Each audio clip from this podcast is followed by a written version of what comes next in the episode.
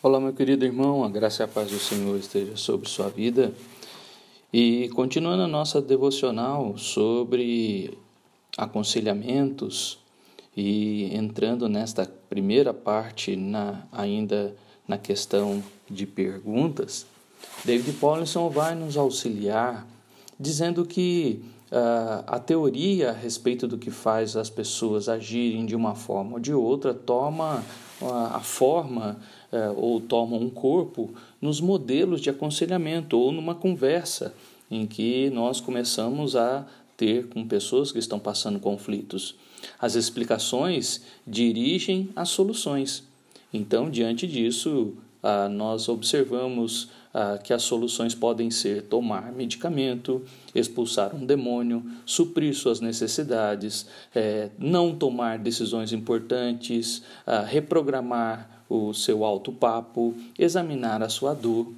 As causas presumidas e as respostas apropriadas são debatidas entusiasticamente, ou seja, nesta conversa não é uma conversa enfadonha, mas uma conversa curiosa e interessante, aonde as duas partes querem uma ajudar a outra.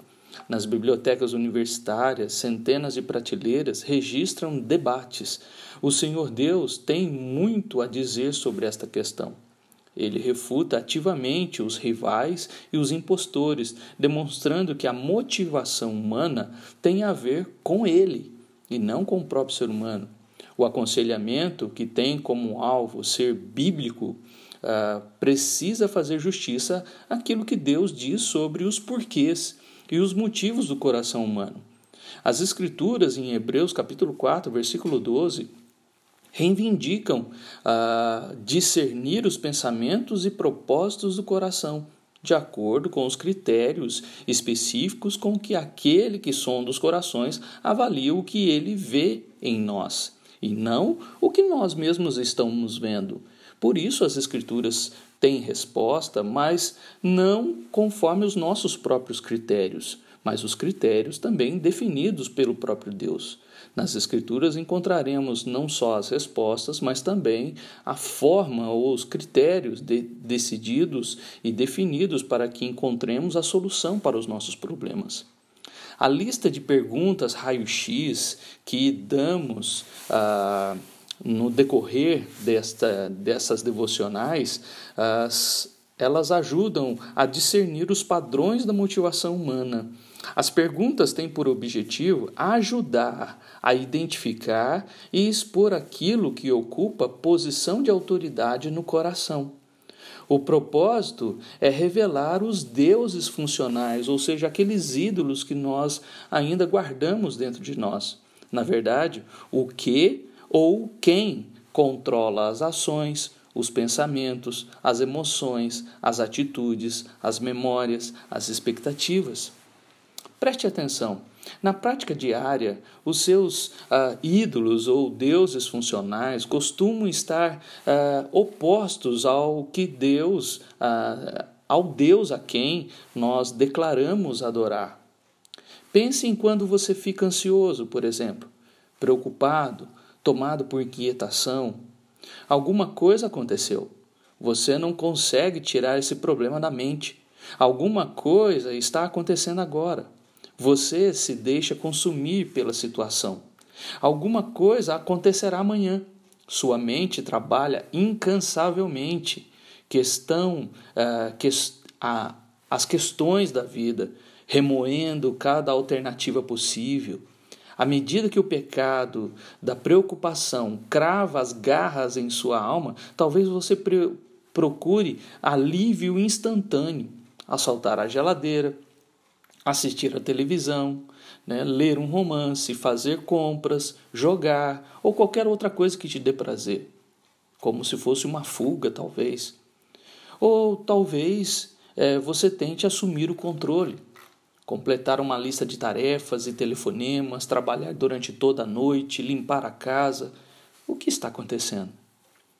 Como cristão, você declara que Deus controla todas as coisas e opera cada uma delas para a glória dele e o seu bem. E nós queremos que isso seja uma verdade.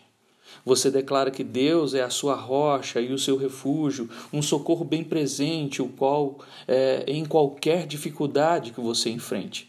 Você declara que o adora, confia nele, ama e obedece. Mas naquele momento, hora, naquele dia, naquele período de ansiedade, fuga ou desespero, você vive como se você precisasse controlar todas as coisas. Deus não controla mais. Você vive como se o dinheiro, a aprovação de outros, o sermão bem-sucedido, seu diploma, uma prova, a, a saúde perfeita, o fato de evitar conflitos ou conseguir aquilo que você quer ou qualquer outra coisa importasse mais do que amar a Deus e confiar nele. Você vive como se os bons sentimentos passageiros pudessem ser um refúgio, como se suas ações pudessem consertar, consertar o mundo. Se esses deuses funcionais competem com o Deus que você professa, então temos aqui um problema. Os descrentes estão totalmente tomados por motivações não piedosas. Os crentes sinceros estão com frequência seriamente comprometidos com outros deuses, distraídos e divididos, mas a graça pode nos dar uma nova orientação, purificar-nos e levar-nos de volta para o Senhor. A obra de transformação que Cristo opera em nossas vidas acontece simultaneamente em duas dimensões: a vertical, com Deus, e a horizontal, aonde nós encontraremos o porquê e o como. Deus está reorientando e continuamente tanto a nossa adoração como a nossa caminhada e nossos motivos, bem como os nossos nosso estilo de vida.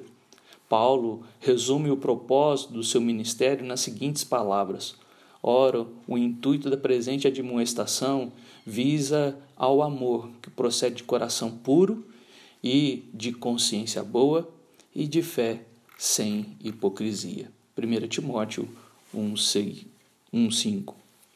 Que Deus te abençoe, que você comece a refletir sobre as circunstâncias da sua vida e os conflitos diários e começar nas perguntas a encontrar o caminho que a palavra de Deus nos traz para resolver os nossos conflitos e quebrarmos todos os deuses funcionais ou ídolos que ainda carregamos dentro do nosso coração.